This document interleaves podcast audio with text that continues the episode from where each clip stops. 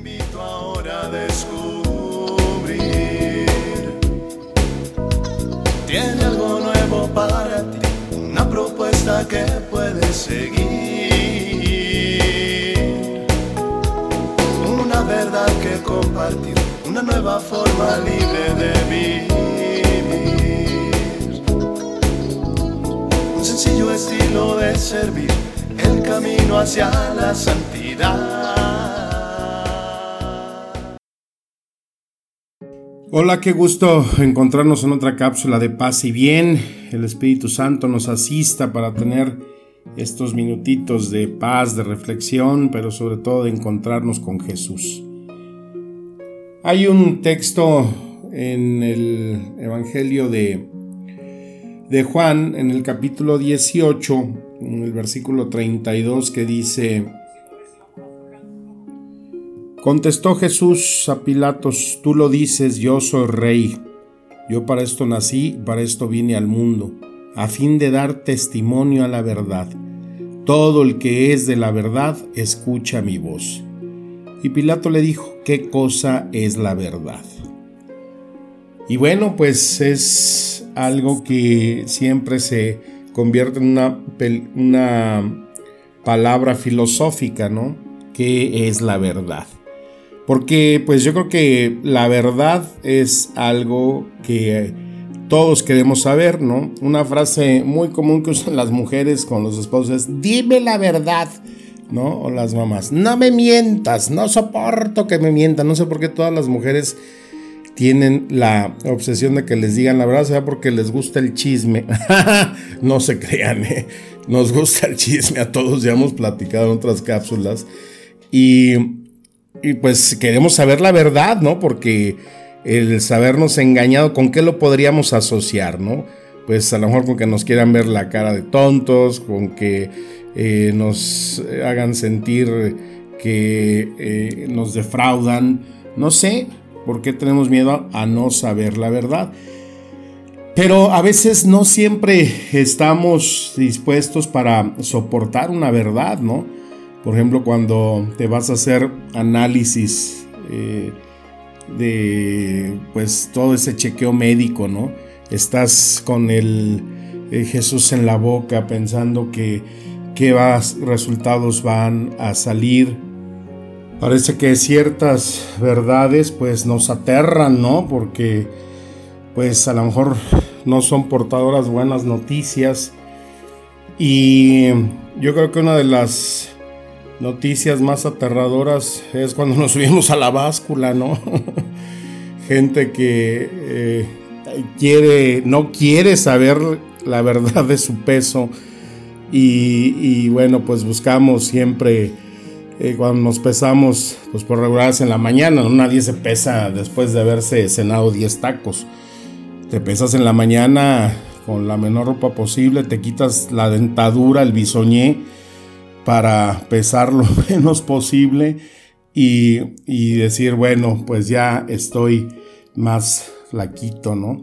O cuando ahora que tenemos la ventaja del famoso Photoshop en las para las fotos, ¿no? Que podemos alterar nuestro color de ojos, nuestro color de pelo, ponernos el rostro más delgado, afilar la barbilla, la nariz y, pero pues al final de cuentas eso no es una verdad, eso es una mentira, ¿no? Y recuerdo cuando, ¿se acuerdan de que se mandaban a revelar los rollos, ¿no? De, de que se tomaban las fotos.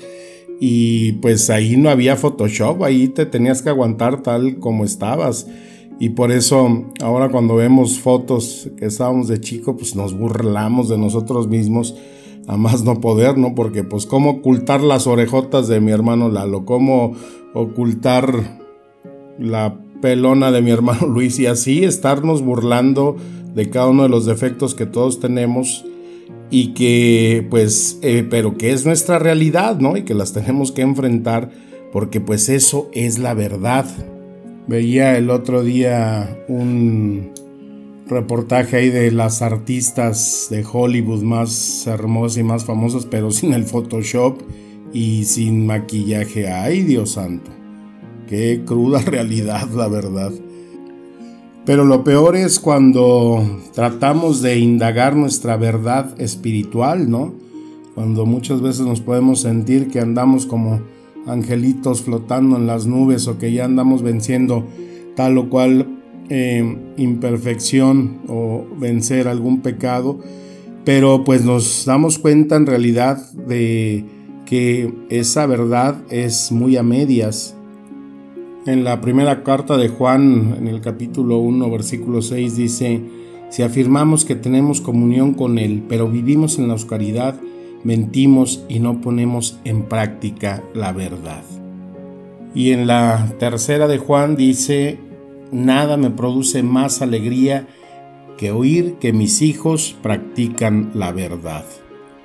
Y es que esta verdad pues es lo que va a poner en evidencia todo lo que podemos llevar en nuestro interior cuando buscamos quitar todas esas máscaras que traemos en el corazón y le decimos a Dios en una oración sincera, en una oración llena de verdad, todo lo que hay en nuestro corazón, con nuestros sentimientos más horrendos, más eh, putrefactos, más olorosos, más despreciables, qué es lo que hay ahí, lo que sentimos a veces hacia alguna persona, hacia alguna situación. A veces cuando escucho personas en confesión que se expresan terriblemente sobre nuestros gobernantes, ¿no? Es decir, cómo podemos estar gobernados por este tipo de patanes y que están llevando el país a la ruina y hoy es que en su corazón surge, ¿verdad? Lo, lo más hediondo que pueda haber en un corazón, pero que esa es la verdad que están sintiendo, ¿no? Eso es lo que nos hace tener una eh, oración sincera y me atrevo a decir una oración perfecta, porque eso se trata, ¿no? De sacar lo que hay en tu corazón y entonces poder recibir ese baño de paz, de esperanza en el corazón. El saber que en las historias de nuestra vida, pues qué importante es aceptar nuestra verdad, ¿no? Que quizás no somos de esa eh, familia que decimos provenir, que quizás no hemos tenido esa apariencia física, ¿no? Que quisiéramos a veces vemos a alguien y dice, ¿de veras este eres tú? ¿Esta eres tú? Ay, mijita, pues qué feita estabas, ¿no? Qué, desagraciado estaba el chiquillo y ahora pues han cambiado las cosas y tu apariencia es diferente. Ya las horas de gimnasio y los largos días de ayuno y dieta han hecho lo suyo. Y después de ver esa chiquilla con las patas chuecas, las rodillas al revés, ahora ves una mujer muy guapa, escultural, o a ese chiquillo gordo, visco, ahora ya lo ves pues bastante bien definido y con otra apariencia, ¿no? Pero eso no quiere decir que cuál haya sido tu verdad ni que la vayas a desconocer. Y es por eso que el Señor siempre se anuncia con esa bandera de la verdad. Él siempre va a honrar la verdad, pero sobre todo tu verdad, ¿no? Ese Dios que se da cuenta que está contigo de lunes a lunes y que sabe y cuál es el camino y la verdad de tu vida y porque Él no puede mentir, y es por eso que sus promesas que nos hace son tan medicinales, son tan esperanzadoras, son tan llenas de vida, porque es lo que Él nos promete, es lo que nos deja ver cuál es su verdad. Esa promesa, esa verdad de estar todos como sus hijos en esa morada que Cristo nos ha ido a preparar.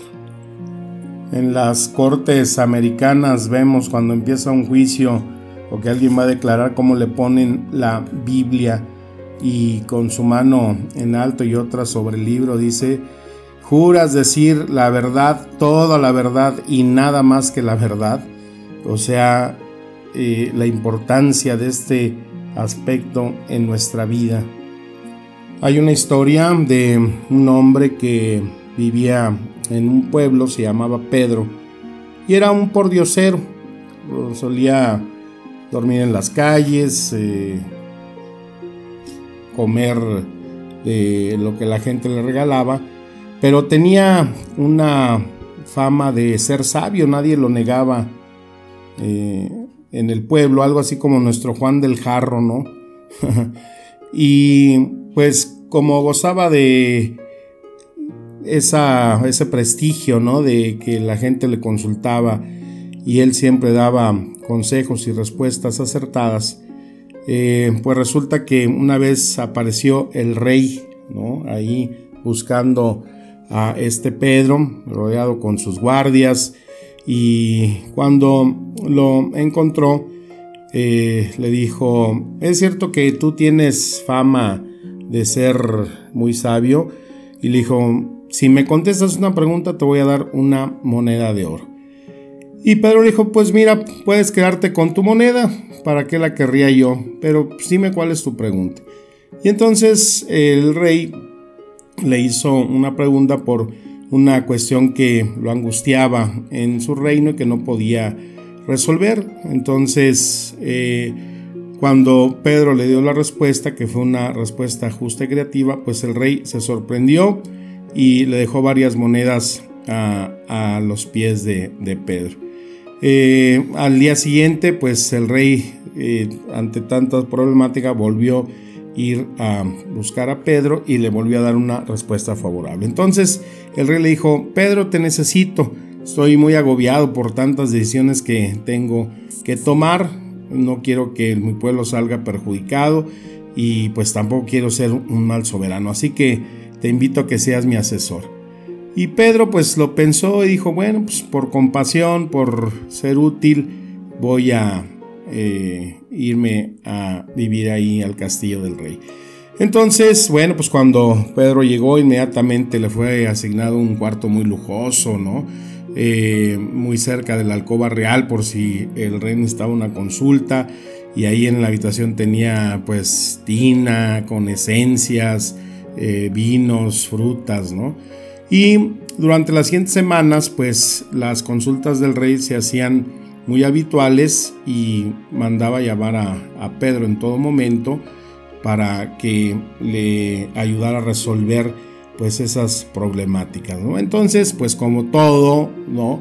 Esto causó mucha envidia, mucho revuelo entre los otros consejeros del rey y pues buscaban cómo perjudicar a Pedro. Uno de ellos se dedicó a seguirlo y se dio cuenta que todas las tardes eh, Pedro se iba a meter a un cuarto que fungía como bodega. Entonces este chismoso rápido fue con el rey y le dijo, oh, Su Majestad, eh, quiero decirle que ese consejero que tiene, eh, pues está tratando y está tramando de hacer una conspiración para derrocarlo. y dijo el rey, ¿cómo que una conspiración? Pedro contra mí. Dijo, sí, Su Majestad. Dijo, pero ¿en qué te basas para decir eso? Pues es que yo lo he estado siguiendo y todas las tardes eh, se va a ese cuarto en seno de cuchitriles y ahí está eh, escondidas y dura muy buen rato, señal de que está planeando algo. Entonces el rey pues se le sembró la semilla de la eh, cizaña, de la desconfianza y manda hablar a, a Pedro. Y le dice, Pedro, es cierto que estás tramándolo contra mí. Y le dijo el Pedro, dijo, no, ¿cómo crees, su majestad? Entonces, ¿por qué vas todas las tardes a ese cuchitril a escondidas? Y entonces Pedro se sonrió y le dijo al rey, pues venga para que vea. Entonces llegaron ahí a ese eh, cuartucho y cuando entró el rey, Pedro se sonrió y se acercó a una túnica raída que estaba ahí, toda maltrecha, que estaba colgada, la acarició y le dijo al rey, hace solo seis meses cuando llegué el único que tenía era esta túnica, este plato y esta vara de madera. Ahora me siento tan cómodo en la ropa que he visto, la cama tan confortable en que duermo, las viandas tan ricas que como, el respeto que usted me profiere, el sentir que tengo poder aquí en este palacio y por eso vengo cada día aquí para estar seguro de no olvidarme de dónde vine y quién soy y vengo a agradecérselo a Dios. A veces podemos progresar en nuestra vida, tener bienes, tener riqueza, tener una apariencia mejor. Y eso nos puede hacernos olvidar de dónde venimos y quiénes éramos y que seguimos siendo. Y cuando nosotros apartamos esto de nuestra vida, entonces la verdad también se aparta. Nunca apartemos la historia de nuestra vida que cada uno de nosotros conocemos en esa intimidad con Dios y que ese es el principio de una verdad que es la que marca y define nuestra vida y nuestros actos. Pidámosle al Espíritu Santo, Espíritu de verdad, que nos haga siempre caminar en este sendero que tanto y tanto y tanto agrada a Dios. Que las palabras nos sigan administrando espíritu y vida. Te mando un fuerte abrazo, mi deseo de paz y bien. Amén.